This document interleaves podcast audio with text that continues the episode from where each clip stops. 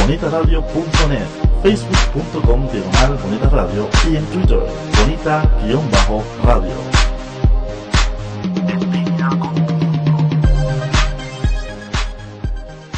Son las 6 de la tarde en este archipiélago nuestro.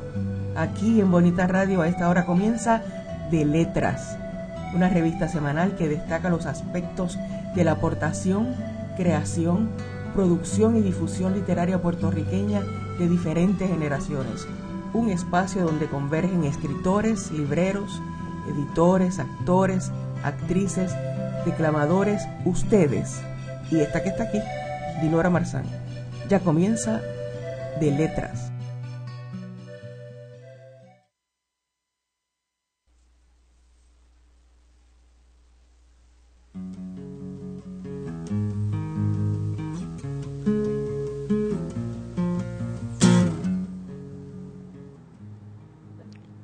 Buenas tardes.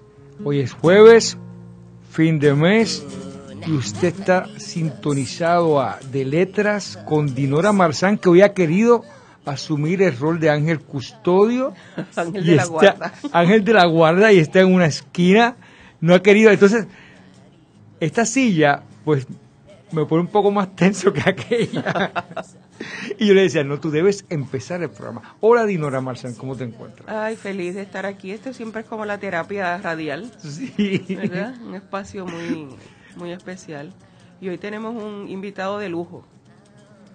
Eh, estoy aquí de Giancarlo Villegas. Eh, gracias por la invitación. Así que Gracias por acompañarnos. Cuéntanos la historia de Giancarlo, Emilio.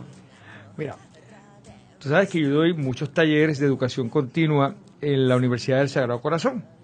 Eso ha sido hereditario, lo tenía Luis López Nieves, Luis López Nieves se lo, se lo dio a Lidio, el Lidio entonces se va y yo llego. Y una tarde veo a este joven que entra a una clase, entra así medio serio y este debe estar perdido. Porque tú sabes que me entra mucha gente que va para macramé y para y para corte y confección, a veces llegan perdidos allí. Entonces vengo yo y veo a este muchacho, me dice, habla así con esa voz de, de galán. Y bueno, yo realmente estoy aquí porque cerraron el taller de poesía y este era el único que había creativo. El muchacho era poeta. Y yo lo he convertido a la, a la narrativa. Cogí un taller solamente y ya posteriormente entró a la maestría en creación literaria, ya defendió su tesis, el cual está hoy materializada en forma de libro, y la literatura se ha convertido en, entre, porque tiene muchas pasiones, este es un hombre súper apasionado artísticamente, y se ha convertido en su nuevo foco. Puedes Así añadir... que, así que lo convertiste a narrador, lo rehabilitaste de la poesía. Bueno, no, él sigue siendo poeta. Pues yo siempre había soñado con ser poeta. No sabía lo que significaba ser poeta realmente. Yo pensaba que era una cuestión de, de conquistar. Con la poesía yo conquistaba. De hecho, conquisté a mi esposa con la poesía. O sea, Eh, que te funciona. Me funcionó. Ajá. Me funcionó. Eh, Pero llegó el punto en que como me funcionó con ella, ella no quería que la continuara escribiendo. Eh, y que la compartiera porque entonces no quería, se ponía muy celosa.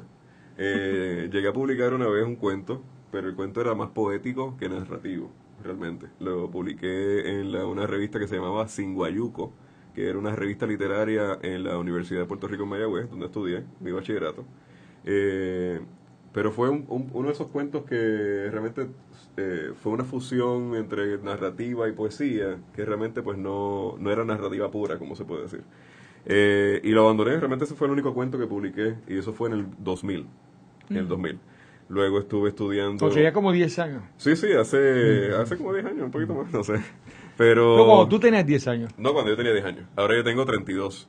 Eh, nací en 1981, pero ciertamente eh, fue jovencito. Lo que uno puede escribir a esa edad, que era realmente eh, experiencias eh, amorosas así, romanticonas, con mucho eh, mente entre cada oración, una cosa increíble. Eh, cuando lo leo ahora digo, pero yo escribí esto. Y es realmente uno va madurando como escritor, uno va madurando obviamente con las experiencias de vida.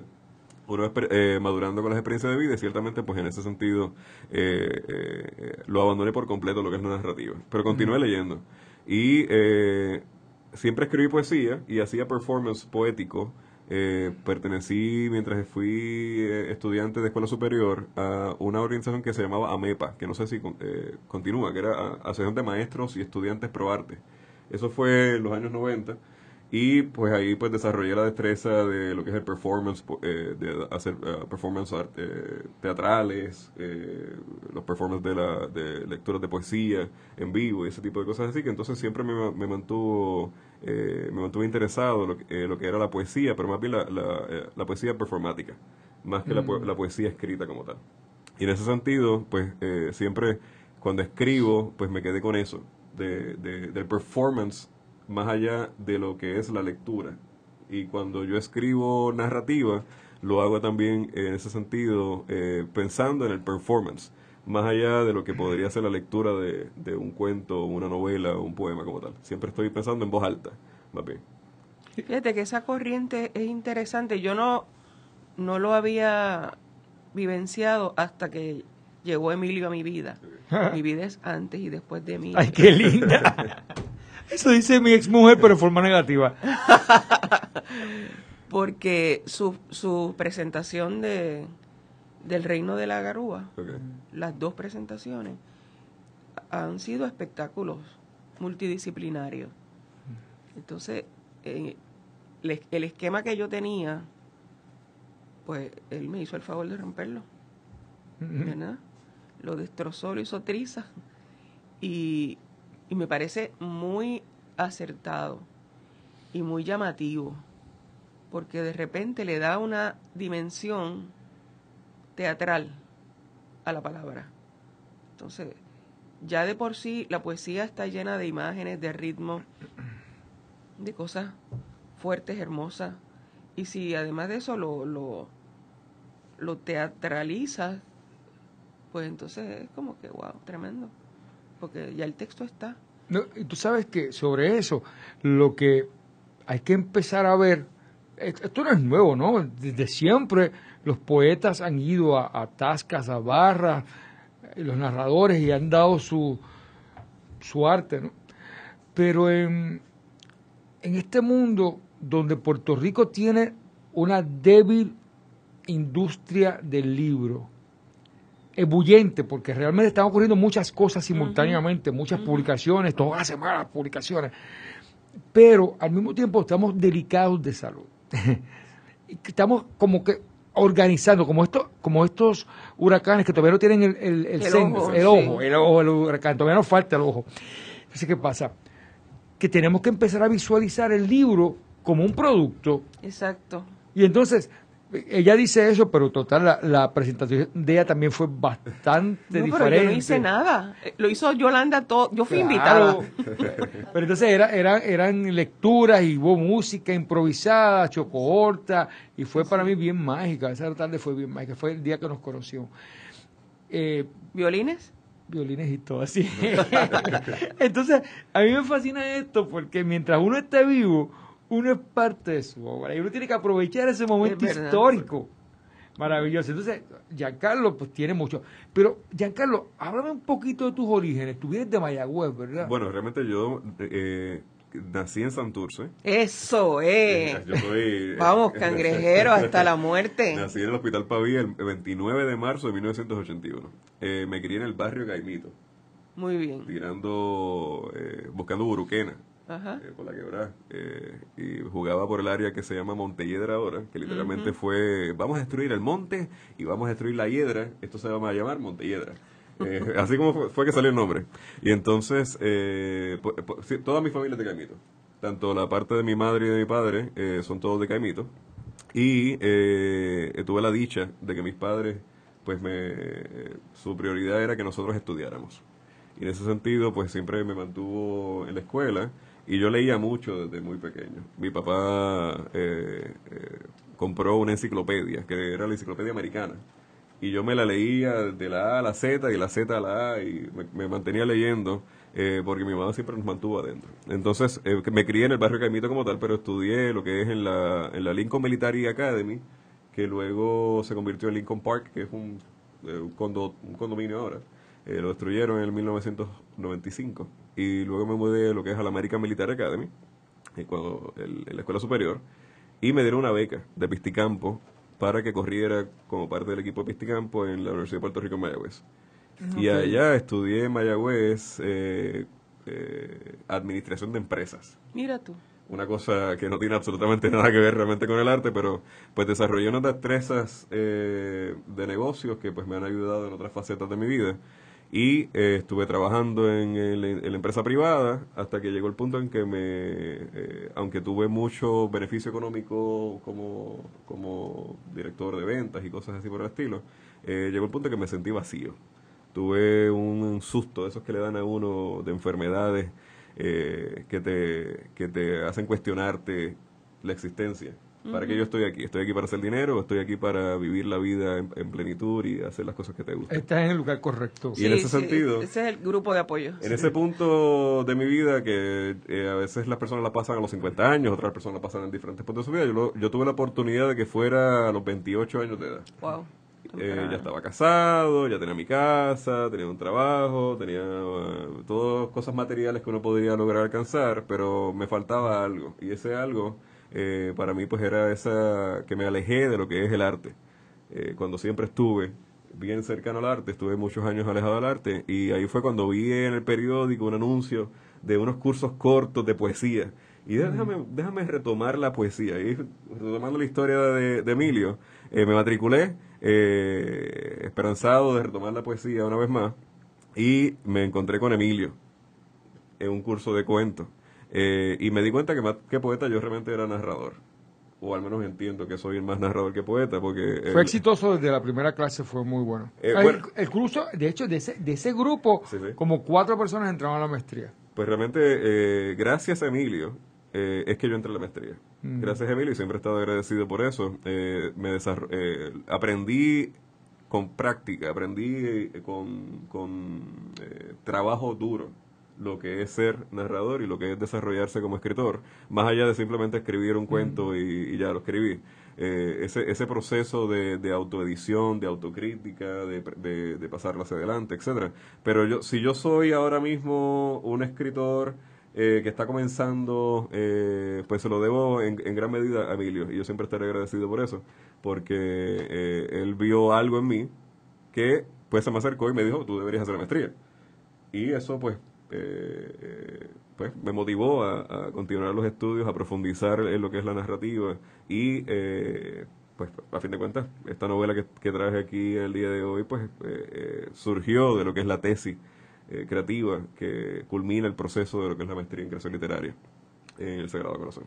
Así que gracias Emilio por haberme invitado. Gracias, hombre, gracias. Este entonces sería como mi, el hijo mío, eh, más quemadito y con ojos claros, porque él tiene como verde. Son, son unos ojos extraños. Algunos dicen que son hazel. Yo nací con los ojos azules. Pero después se pusieron grises y después se pusieron amarillentos. No También sé. era rubio y sí, blanco, Sí, yo era rubio. evolucionado. Sí, sí, yo era rubio, ojos verdes y llegó el punto de, de el sol. Así que usen protector solar porque si no van a terminar entonces como yo. Eh, que no, pues, definitivamente me encanta. Pues me encanta. entonces hay que hacer lo, lo opuesto, no usar protector solar. Vámonos a una pausa y regresamos rapidito. Muy bien, esto es bonita radio.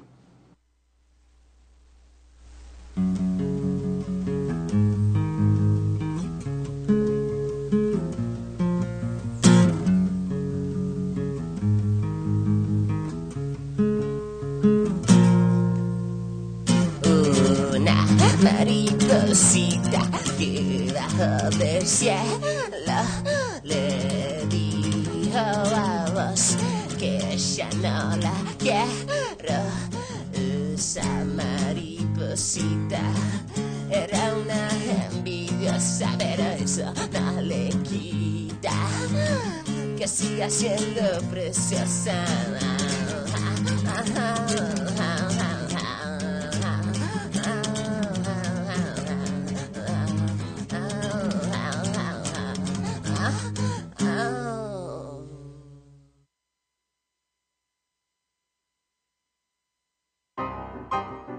Los protagonistas de las artes de la representación y los medios audiovisuales tienen su espacio en Ecos e Iconos. Conoce a los artistas que han trascendido el tiempo a través de sus aportaciones artísticas.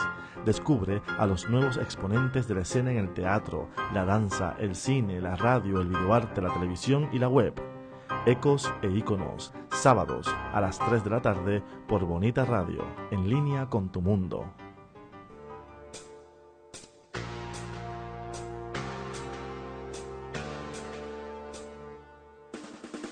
Ubícate aquí en Musicaliza. Sonidos diferentes para oídos independientes. Por aquí, en Bonita Radio. Utopía post-retro o cuando era homosexual. Los granos de azúcar negra, esparcidos sobre el mantel, además de parecer diamantes acaramelados, fueron un presagio de lo peor. Sabía que mi madre estaba en la cocina, aunque no podía verla. La escuchaba. En realidad, el chirrido de sus sandalias de goma era lo único que me ayudaba a ubicarla en esa triste casa que habité cuando niño. Me había prometido a mí mismo que cuando terminara de tomarme el café le confesaría la realidad sobre mi sexualidad. Ella entenderá, pensaba entre cada sorbo. Mijo, ¿quieres galleta? No, gracias, mami. ¿Puedes venir acá un segundo? Claro, pero dime rápido que se me quema la comida. Mami, tú sabes que me gradué con honores de la universidad. Conseguí un trabajito en una editorial y ya me mudé a un apartamento en el viejo San Juan. Sí, mijo, dime, ¿qué quieres? Pues nada, mami, quería que supieras que he logrado todo lo que me he propuesto gracias a tu apoyo incondicional. Pero para ser realmente feliz es importante que te confiese algo. Dime ya, mijo, que se me quema la comida. Pensaba que estarías más orgullosa de mí si lograba todo eso siendo abiertamente homosexual. Así es, mijo. Estoy muy orgullosa de ti. Yo no quería que sufrieras el tener que vivir una mentira, como cuando estuve casada con tu padre. Mami, los amigos que te he presentado han sido solo amigos. Fuiste tú quien concluyó que eran mis novios. Estabas tan contenta por mi homosexualidad que no quería decepcionarte, llevándote la contraria. No más rodeos, mijo. Mami, quiero que sepas que no soy homosexual. Una lágrima cayó sobre el azúcar negra y los diamantes acaramelados se diluyeron en el olvido. Yo te quiero, mijo, y tu preferencia sexual no cambia nada. Gracias, mami, por comprender. De nada, mijo. Antes de su eterno silencio, mientras caminaba hacia la cocina, lo último que me dijo fue, Déjame apagar la estufa. sus sandalias de goma aparentaron sollozar por ella con cada paso que dio hacia la distancia. Pocos días después, mi madre murió por la tristeza de saber que yo no era homosexual. Wow, Qué bien. muy bien. Eso es eh, el cuento Utopía post-retro o cuando era homosexual. Así que... eh, A mí me gusta por la sorpresa, ¿no? Uno, uno pensaría que es todo, lo, todo el drama, de todo lo opuesto, pero de alguna forma a mí me gusta la figura del homosexual ahí, porque obviamente eh, son buenos hijos, son delicados, digo, no es que los heteros no lo sean, pero sino es que es una, una visión bonita del homosexualismo, exacto. Realmente... aunque no lo sea. No, no, pero la realidad es que eh, por lo menos yo tuve la dicha, la, la dicha de tener una madre y una, unos familiares que, que eran eh, comprensibles, eh, eh, abiertos en todo el sentido de la palabra. Y eh, eh, siempre, como yo siempre fui sensible, mis hermanos eran estos tipos macharranes que siempre, Giancarlo es pato, Giancarlo es pato. Sí, sí. Y entonces, y yo pues, ciertamente si yo lo, si lo hubiese sido, pues mi madre ciertamente... Sin problema. Sin problema, me decía, te queremos, tú eres, no le digan eso, y si lo es, pues realmente pues no, no, no es, no lo digan de una forma despectiva, él es su hermano, en cierta, en cierta medida pues yo tuve esa dicha, eh, que pues me inspiró grandemente ese recuerdo de mi niñez, el, el, el sentido de, de haber tenido una familia así, que no todo el mundo tiene esa dicha de tener una familia así, por eso lo he llamado utopía, esa utopía eh, post-retro, que es como un sello personal mío. Yo le meto el post-retro a todo. Eh, es un tipo de, de, de- sello personal eh, eh, Y en ese sentido quería hacer un cuento que, que reflejara tanto esa crianza de amor y comprensión que yo tuve, que no todo el mundo ha tenido la dicha de tener, y eh, eh, pues poner a, a la disposición del público pues eh, un, un cuento que, que tuviera esa, esa temática eh, eh, trabajada de una forma se- sensible, de una forma sensible y, y- a- abierta pues a diferentes interpretaciones, más allá de simplemente una, una lectura textual.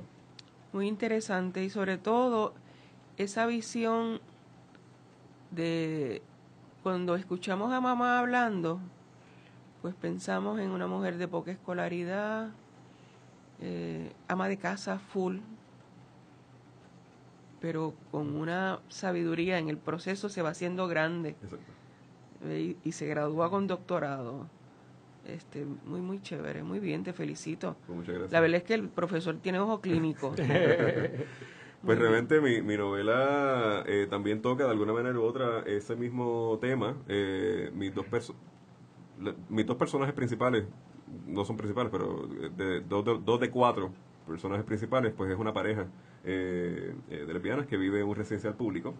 Eh, una de ellas pues es una eh, mafiosa retirada y la otra está entrando al negocio eh, porque es la doble de eh, físicamente se parece mucho a la bichota del residencial y Wow. entonces la quieren contratar eh, no quiero adelantar mucho los pormenores de la trama pero ciertamente pues la quieren la, la, la- la ven la, hacen lo que le llaman los americanos el assessment que podría ser el doble de la bichota y está entrando en ese negocio.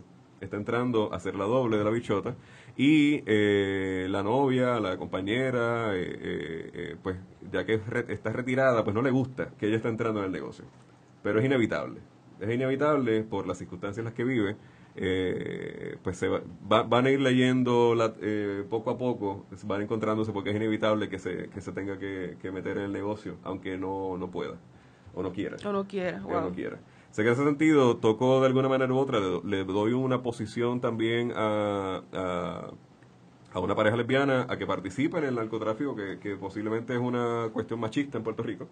Y le doy esa, esa, esa, esa, ese- esa posición también, eh, que participe en el mundo del narcotráfico, en la literatura, como, como, como personajes eh, normales. Eh, aquí no hay dramatismo, Dios mío, soy lesbiana, o, o- sí, son lesbianas, punto, y se acabó. En ese sentido, eh, viven Sin su mayores vida. cuestionamientos. Sin mayores cuestionamientos. Y en ese sentido, pues quería trabajarlo de esa manera. Eh, de hecho, hay una, una escena sexual eh, que es una parodia del capítulo 68 de Rayuela, que lo conocí gracias a Emilio.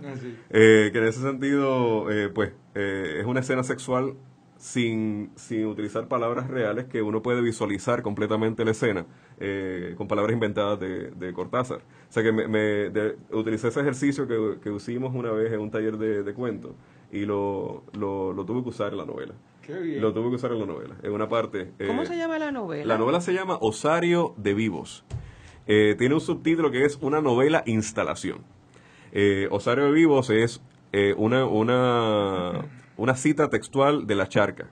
Me explico. La Charca eh, lo utilicé como, como texto referente para eh, poder eh, medir el cambio del Puerto Rico.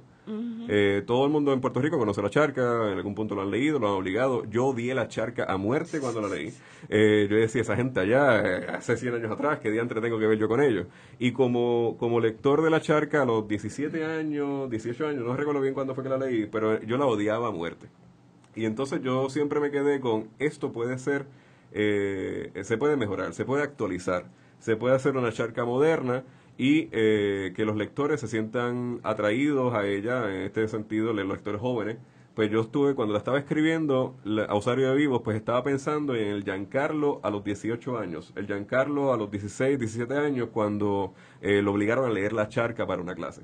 Y esas lecturas obligadas realmente le causa de alguna manera u otra a los estudiantes un tipo de aversión a la literatura, esas lecturas obligadas así, que ya están bien pasé de alguna manera u otra, aunque yo pienso que no está pasé, pero en el momento que, la- que me obligaron a eh, eh, la, la veía así, porque no me identificaba con los personajes. Los veía como unos jíbaros allá y metidos en el se, y no, no se trabaja dentro del contexto social, Exacto. tú sabes, no, no se...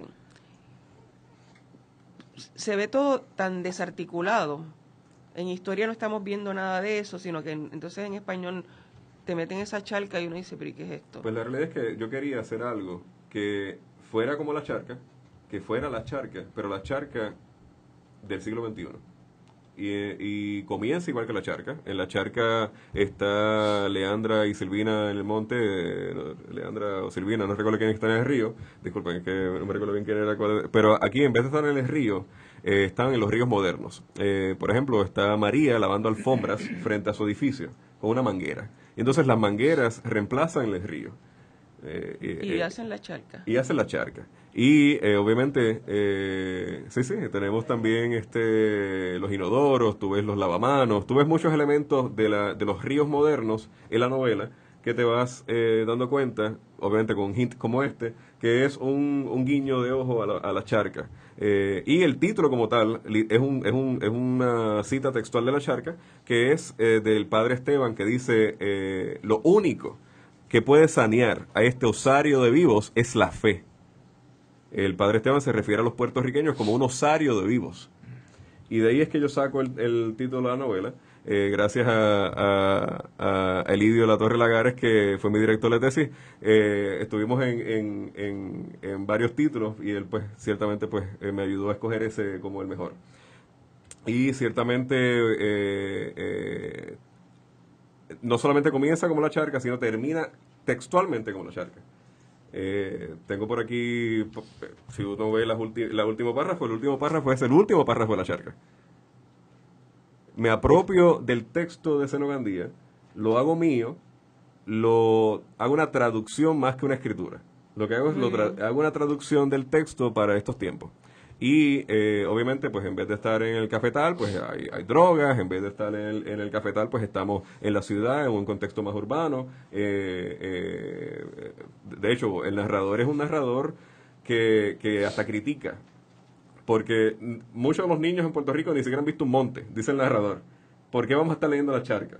Eh, eh, hay un niño en, en, en la novela que lo obligan a leer la charca y entonces es una de las compañeras de, de su abuela, que es su madre, pero esos son parte de los pormenores de la trama, que ciertamente eh, mientras el niño va leyendo la charca textualmente, la, la, la madre, o la, en este caso, le va traduciendo a estos tiempos lo que es la charca, lo que dice la charca. Eh, que pues eh, tiene, tiene muchos eh, eh, eh, ¿cómo se dice? De alguna manera u otra está bien ligada. Está bien ligada a la charca. Inclusive hay uno que hay uno de los capítulos que es el de la charca. El primer capítulo es el que van al Western Union y el segundo capítulo es eh, el de la charca. Ok. Y entonces así continúa. Eh, no, los capítulos no tienen números. Giancarlo, ¿ya presentaste tu novela? No la he presentado. De hecho, esta es la primera vez que estoy hablando de la novela en vivo y a todo color. Así que... Ah, pues esto es primicia. No, esto es primicia eh, en todo el sentido de la palabra. Sí, y a mí me preocupaba porque fíjate, yo había visto la novela, yo la compré en Kinder, no la he leído, y entonces yo decía, "Mm, yo no he visto un movimiento hacia Osario de Vivos, y entonces cuando hablamos ayer con Dinora, me puse a pensar, fíjate, hay que traer a Giancarlo, a ver si él puede, porque como él tiene estos itinerarios medios raros, porque hay, hay que hay que hablar sobre la novela. Me parece fascinante lo que dijiste. Me encantaría esa cita del padre. Ah, sí, claro. ¿La tienes ahí? Sí, sí, está aquí. Vamos a ver por aquí. Pero vamos a verla En en, la próximos- en el próximo segmento. Por supuesto que sí.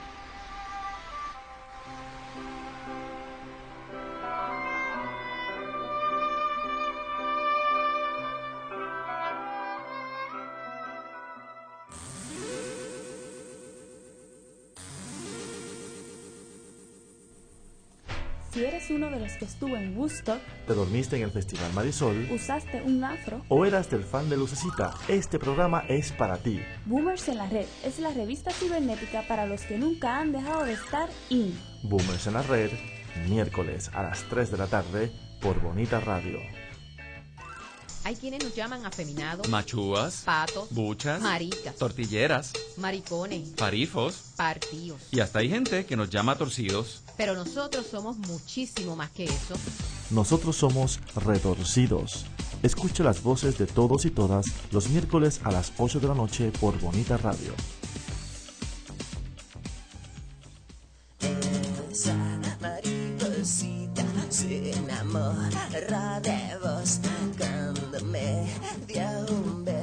Me pegó la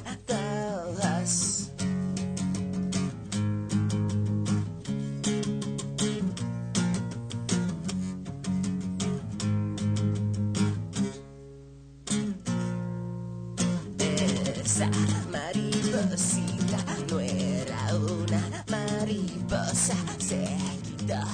Estamos en De Letras con Giancarlos y su ópera prima Sí.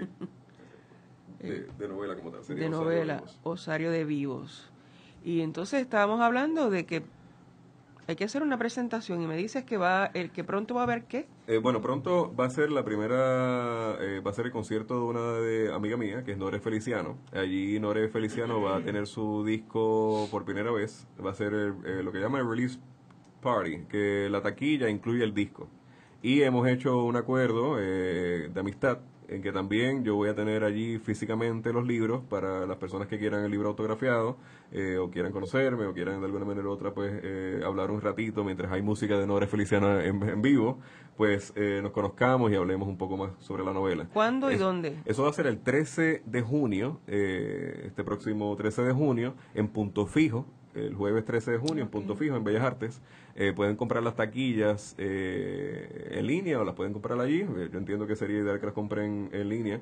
Eh, pueden visitar la página web en, en Facebook de, de Nore Feliciano, es norefeliciano.com, o también en facebook.com slash norefeliciano.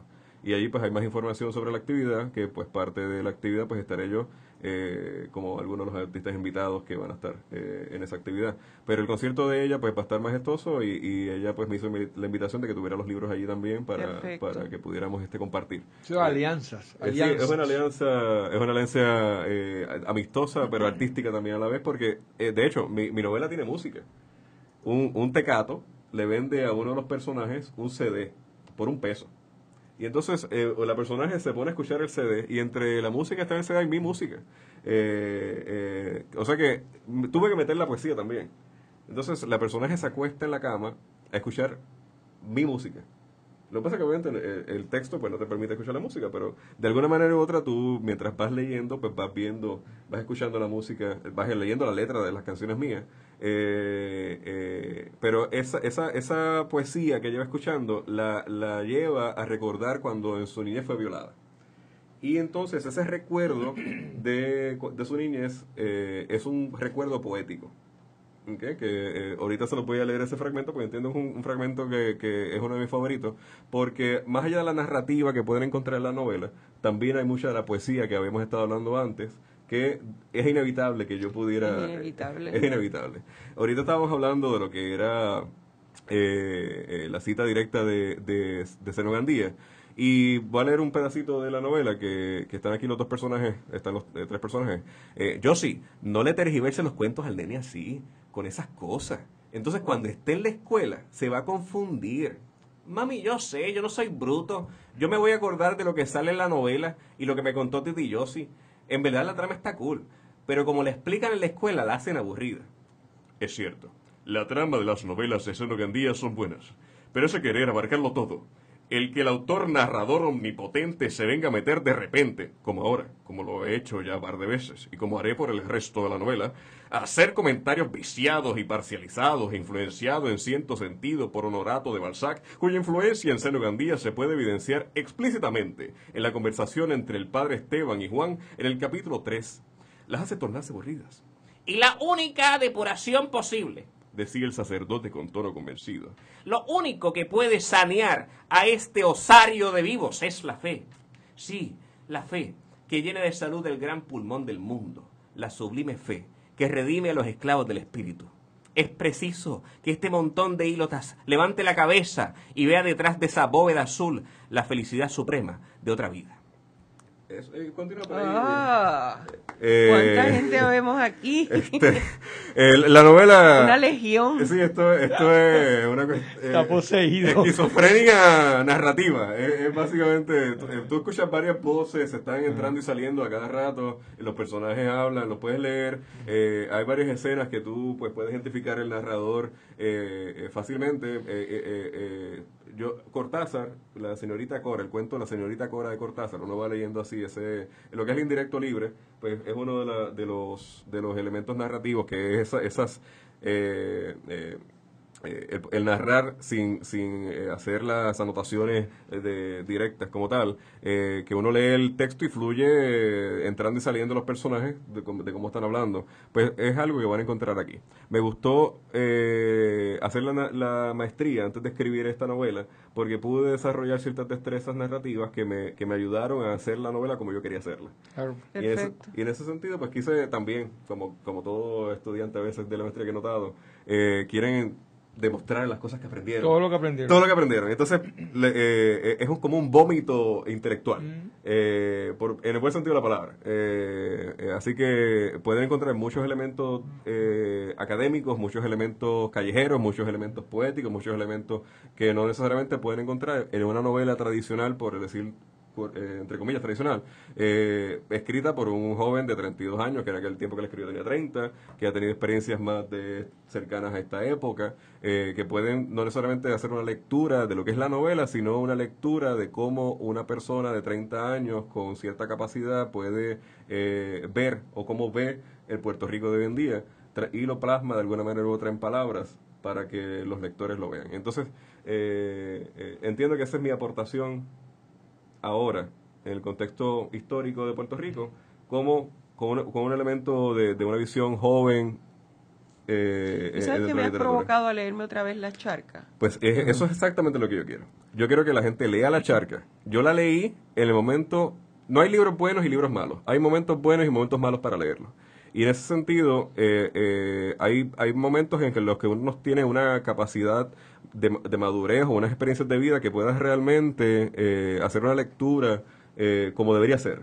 Y entonces, para mí, es un acercamiento a que vuelvan a leer La Charca y la vean no como un- una novela que es eh, una novela, porque es una tremenda novela, pero es una novela que es un, es, es un reflejo o un retrato Un retrato. sí. de una época, pero que también es un retrato de lo que somos ahora mismo, porque no hemos cambiado gran cosa.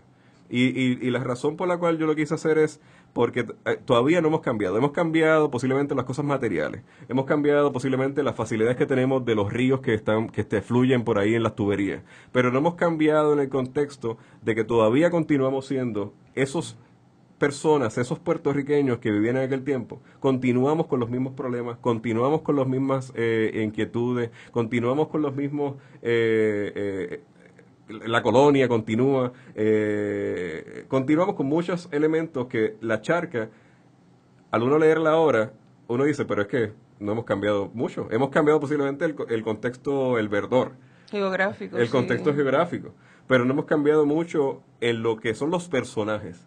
No hemos cambiado mucho en lo que son los problemas que tienen el- eh, las familias El, puertorriqueñas. crono- el escenario, el cronotopo y de- lo interesante de Senogandía, que se adscribe a- al naturalismo esta novela, es una de las mejores novelas naturalistas que representan el naturalismo en toda América. Por alguna razón no se ha mercadeado como tal. Ay, que, ¿cómo que por alguna razón? A ver, Sí, tú- te voy a dar sutil. chance que lo vuelvas a decir bien. Entonces, ¿qué pasa?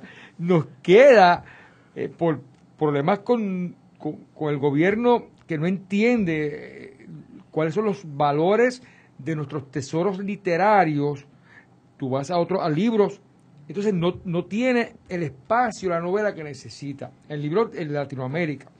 ¿Qué pasa? Senogandía se copió de Balzac.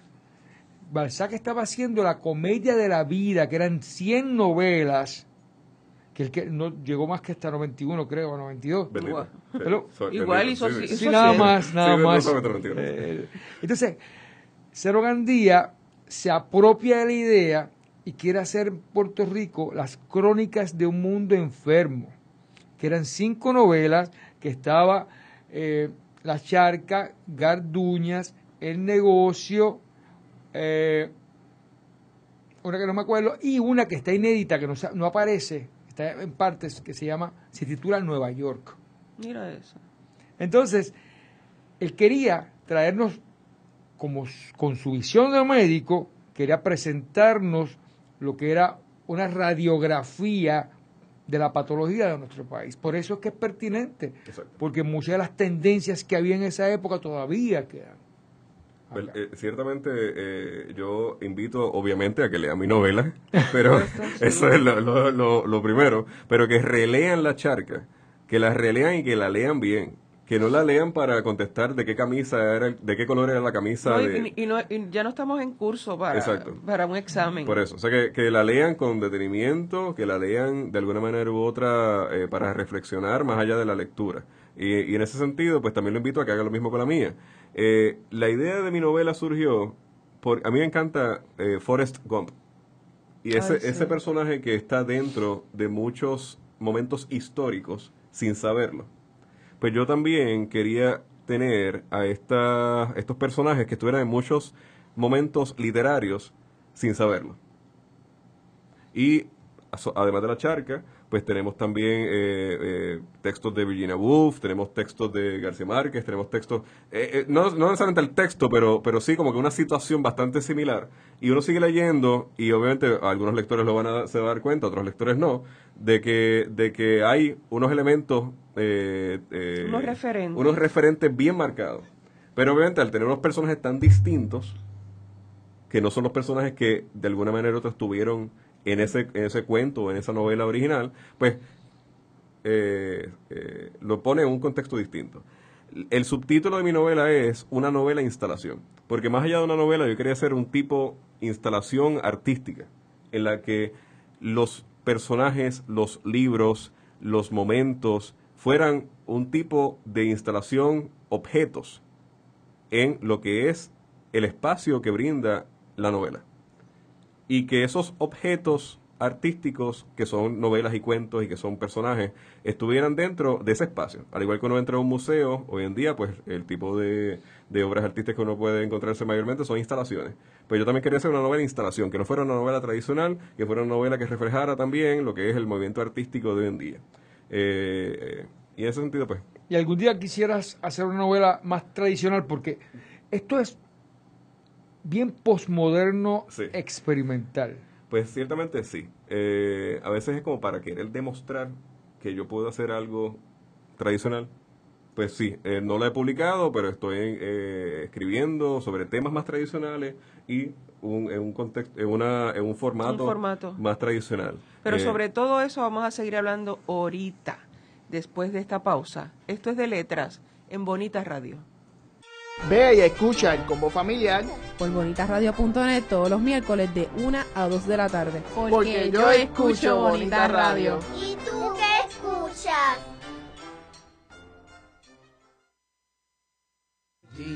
Todo lo que hago lo hago por ti. Es que tú me sacas lo mejor de mí. Soy todo lo que soy, porque tú eres todo lo que quiero por ti.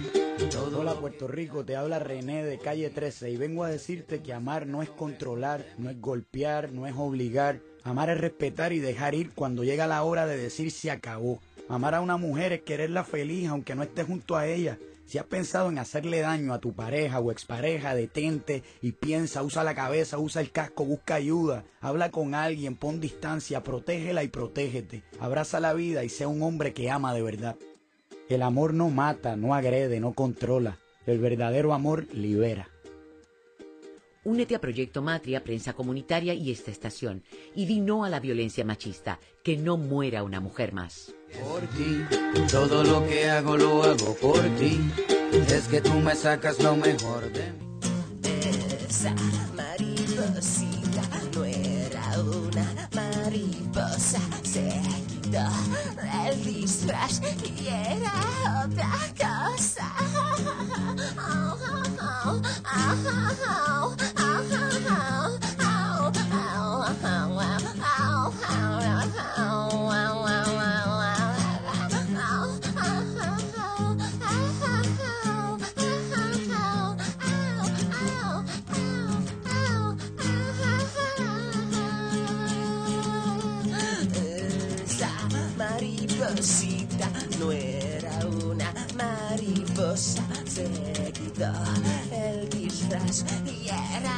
Otra.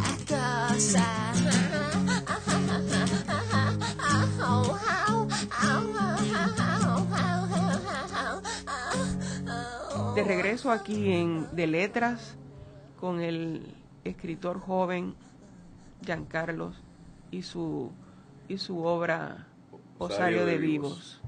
Y la provocación que nos ha hecho, que nos ha hecho una provocación este impresionante, una alteración a la paz. Ahora cuando bajes vas a estar ahí un guardia Posiblemente. este sí, eh, arrestándote por la lo estimulante de tu propuesta, que me parece que, que tiene, esa novela es como un gran sopón de, de, de estrategias narrativas. Y entonces va a ser interesante uno meterse para ver, identificarlas y, y perderse dentro de, de ese contexto. Este, para recordarle a la gente, el día 13, en punto fijo, ¿a qué hora? El, eh, en punto fijo a las 8 y 30 va a estar el concierto. O sea que es bien sencillo, usted oye de letras Exacto. y después se va para allá. Es bien sencillo. Ah, muy Ustedes van a, a punto fijo. El, el jueves 13 de junio va a estar la amiga artista eh, cantautora Nora Feliciano en su eh, release show. No es que no tenga una palabra en español, ¿cómo se diría en español? Eh, show de sacar su CD. Este, Está fuerte. Está bueno, está en el show de sacar su CD, eh, usted compra la taquilla y le incluye el CD. Eso que es una cosa increíble. Y no solamente va a poder comprar el CD, sino que también va a poder comprar mi novela allí en el, en el concierto. ¿Ok? Y también se la va a poder llevar autografiada. Eh, no es una presentación formal mía, pero es una primera oportunidad para que ustedes, los que me están escuchando, eh, pues tengan esa, esa oportunidad de conocerme, si me quieren conocer, o si me quieren dar un, un cantazo con el libro en la cabeza, también lo pueden hacer, eh, o llevarse a la charca, eh, y tener una discusión interesante con la charca y cualquier cosa. Así que eh, pueden ir ese día ya. La invitación es abierta, Es pero abierta es para el el disfrute. Es para el disfrute. Así que pueden comprar el libro ahí. Y la semana que viene entiendo de que ya va a estar disponible en las librerías, tanto las librerías conocidas como la, li- la- la- las de Río Piedras como tal, eh, y en las pro- otras librerías de Puerto Rico. Así que en Y sentido- posiblemente no va a estar mañana en el campeonato de cuento cortoral. De Ahí no podría garantizarles, pero enti- entiendo de que puede ser que sí. Pero, ah, de hecho, vaya mañana para allá, que también está la oportunidad de, de que participen. ¿Anuncian eso bien? Sí, sí. eh, El octavo campeonato de cuento corto oral se va a celebrar mañana en la Universidad del Sagrado Corazón. Este año el primer premio está dotado de mil dólares por un cuento de una página, así que verifica que si Exacto. cuento tiene 100 palabras, va a salir a 10 dólares la palabra y eso es un buen negocio. El, el cuento que les leí ahorita, de hecho, fue fue un- finalista. fue, fi- fue finalista, fue uno de los fue, fue mención de honor, de hecho, y lo y fue publicado en el Nuevo Día. En el Nuevo Día. Que en ese sentido también es uno de los premios. Bien bueno. Usted llega a las 6 de la tarde con, yo creo que son como 5 copias, bueno, por, por lo menos llévese 8 copias de su cuento en una página, Time New Roman, tamaño 12, con el título Doble espacio. a doble espacio, bien importante, márgenes de una pulgada, no haga trampa, Eh, porque después me ponen esas letras que son como 8 y dice, hay una página en buste, hay mucho. Y usted llega, entrega sus copias, se registra, a las 7 hay una conferencia de nuevos escritores, a las 8 comienza la lectura, se eligen 30 de los, de los 30 cuentos de los 100 o 200 que lleguen, y usted los lee allí, delante de todo el mundo. Tremendo. Y entonces se evalúan ambas cosas, el cuento y la forma en que usted lo está leyendo. Y lo maravilloso de esto es que volvemos a- al- al performance, o sea, es importante el performance. en- Ciertamente. En, ese momento. Oye, yo quería preguntarle algo a Giancarlo.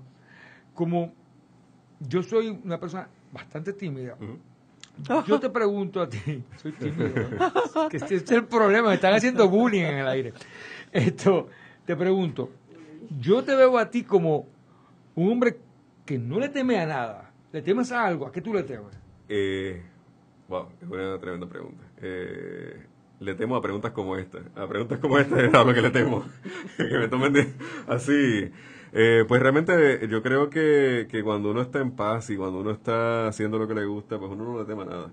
Yo no soy una persona que pueden decir eh, por ahí religioso. Soy una persona bien espiritual.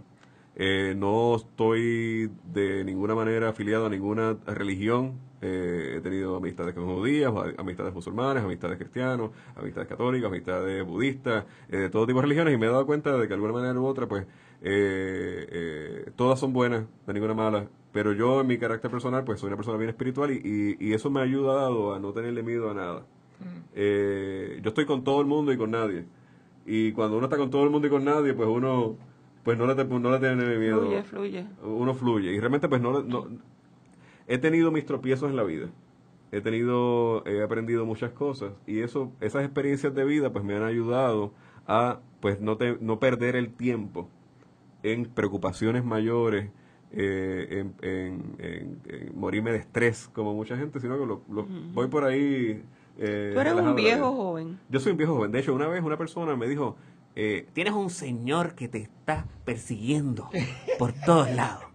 y yo le dije, pues, pues, me- pues, pues, dígale que no sé, que, que lo coja con calma, porque se va a cansar. Eh, pero aparente y alegadamente tengo un- alguien, ha visto un viejo que anda conmigo. Eh, mi mamá es supersticiosa dice que puede ser mi abuelo. Eh, yo pues muy bien por él, pues me, me ha bendecido de alguna manera u otra eh, Claro. esa persona que anda conmigo. Pero es, es, es la crianza. Es la crianza, volvemos. La crianza, las lecturas, el exponerme a muchas cosas desde niño, eh, pues me ha ayudado a madurar, me ha ayudado a crecer, esas experiencias de vida que he tenido. Eh, eh, gracias a Dios, tengo una esposa que me quiere mucho, no tengo hijos, tengo una perrita que, le- que, que la tengo que mencionar aquí en, en- en la contraportada, se llama Mía. Es, es- Mía es mi perrita, es mi hija y yo sé que ella me está escuchando ahora mismo. este, Y Mía- siempre te mueve el rabo. Y siempre me está moviendo el rabo, así que... Así y que y a Carlos vive en el San Juan. Yo vivo en el San Juan, exacto. Y, corre por allá en el Viejo San el Juan. trabajo en el Viejo San Juan, hago todo en el Viejo San Juan. Y estudio Derecho, ya estoy de vacaciones, pero estudio Derecho en la Universidad de Puerto Rico. Eh, estoy, voy para Él es un renacentista, ¿verdad? Sí, hace de todo. Una cosa de todo, sí, Eso es como él hace, él hace, hace de todo. Una pregunta, dos preguntas que son bien importantes, no quiero que se me queden. Concepto de portada, Ah. ¿qué significa? Y segundo, ¿qué cambios tuvo esta novela de la versión que salió en la tesis a lo que estás publicando, si alguno? Excelente pregunta. Yo, volvemos, eh, yo tengo unas alianzas espectaculares artísticas con eh, grandes artistas puertorriqueños, entre ellos Abey Charrón, pues eh, también estaba, te- te- tiene un trabajo artístico de fotografía muy interesante. Abey eh, trabaja- trabajó lo que era la Isla del Encanto, que muchos artistas con- se posaron con armas, pues, se pusieron en contextos violentos, eh, y hubo un photoshoot de artistas con armas en contextos violentos en Puerto Rico para, para reflejar esa violencia, el arte dentro de la violencia. Y cuando yo vi esa foto, yo rápido busqué personas que lo conocieran, me, me puse en contacto con él y dije, a ver, yo tengo una novela y me gustaría que tus fotos o alguna de tus fotos fuera la portada de mi novela. Y él dijo, pues claro que sí, ven para acá y nos sentamos, nos pusimos a ver las fotos y, y finalmente pues decidimos por esta foto, entre las muchas que hubo del photoshoot, así que pueden visitar abeyfoto.com, abeyfoto.com para que vean el trabajo artístico de Abey Charrón.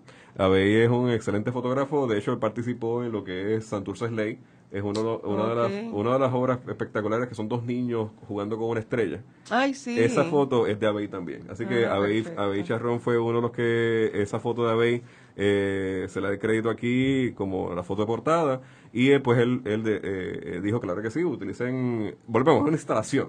Esto es una novela instalación y se utiliza el espacio de la novela completo, tanto la portada como el interior, para que artistas pues aporten de alguna manera u otra a lo que es la, a la novela física o la novela completa. Y cambió.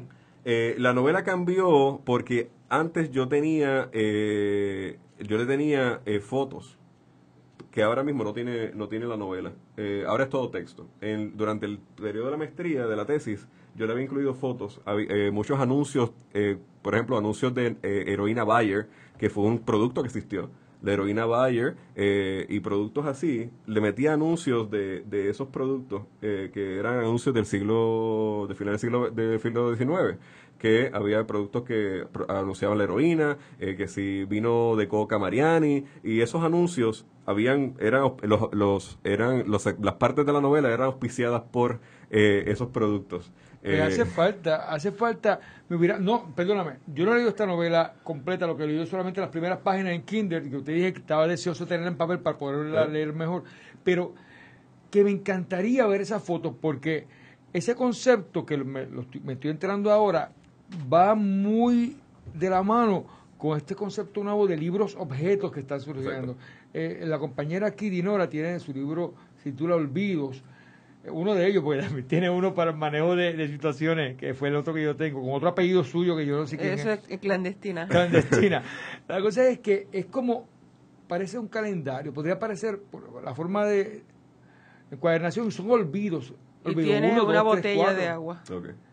Como- O sea que, y estamos, estamos creando una nueva dimensión de donde el libro, el autor y el concepto se convierte en un package, en un paquete.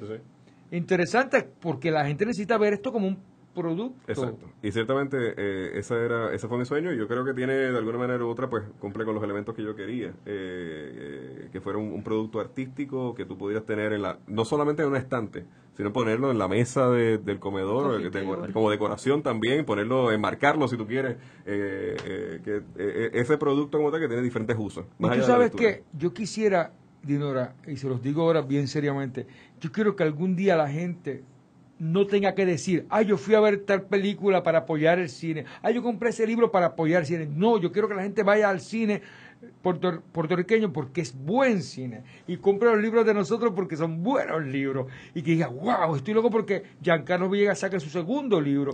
Segundo, porque él prometió en, el- en la primera presentación que iba a bailar en un tubo y en esta segunda. Entonces, pues usted será capaz de hacer cosas así. Sí, eh, puede ser. sí.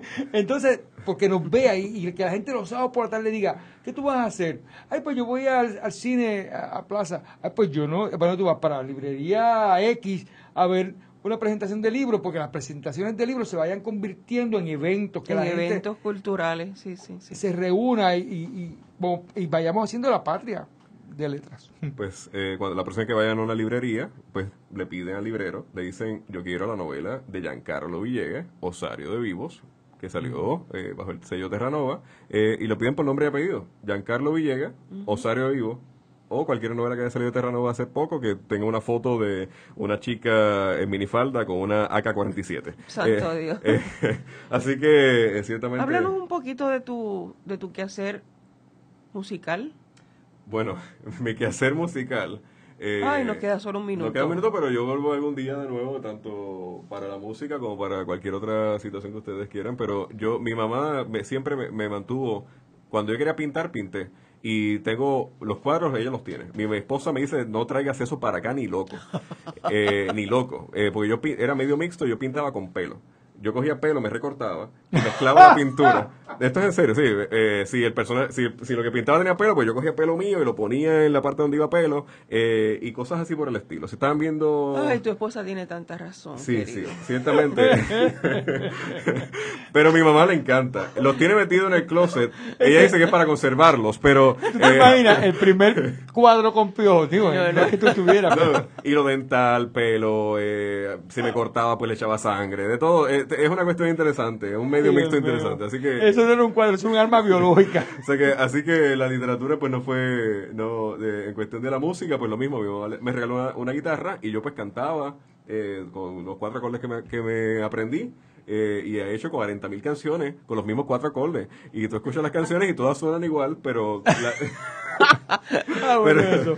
pero las letras ciertamente pues son distintas, lo único que cambia pues es la Giancarlo, poesía. tienes Sí. una invitación abierta. Pues muchas gracias. Eh, Esta es tu casa. El tiempo se nos hizo, como siempre, agua. Así es que vamos a ir ya despidiéndonos. Gracias por tu, Gracias a ustedes por la invitación. tu alegría. E- Eres tan refrescante. Y tiene como la energía como de 10 personas. Yo todavía No, estoy muchacho. pensando si, está- si lo que él necesita es un trabajo, la presentación o un exorcismo.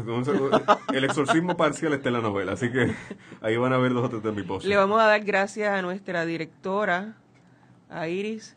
Iris, ayúdame con tu apellido, siempre tengo Landroa. Wow. Qué chévere suena. Con ese apellido ya es exitosa. El, Iris no, pero el Landroa. Eso, El chacho, es fuerte. eso es de protagonista de la novela. Así de- que los esperamos el próximo jueves a las 6 de la tarde en De Letras. Yo soy Dinora Marzán y Emilio del Carril. gracias. Mariposa se quitó el disfraz y era otra cosa. Oh, oh, oh, oh, oh, oh, oh, oh, oh.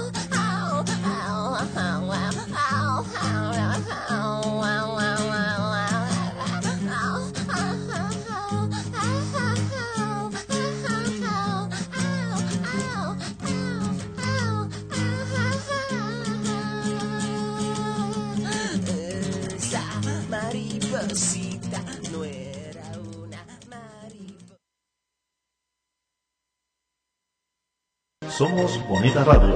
Síguenos en diagonal channel, Bonita Radio, en bonitaradio.net, facebook.com, diagonal Radio y en Twitter, bonita-radio.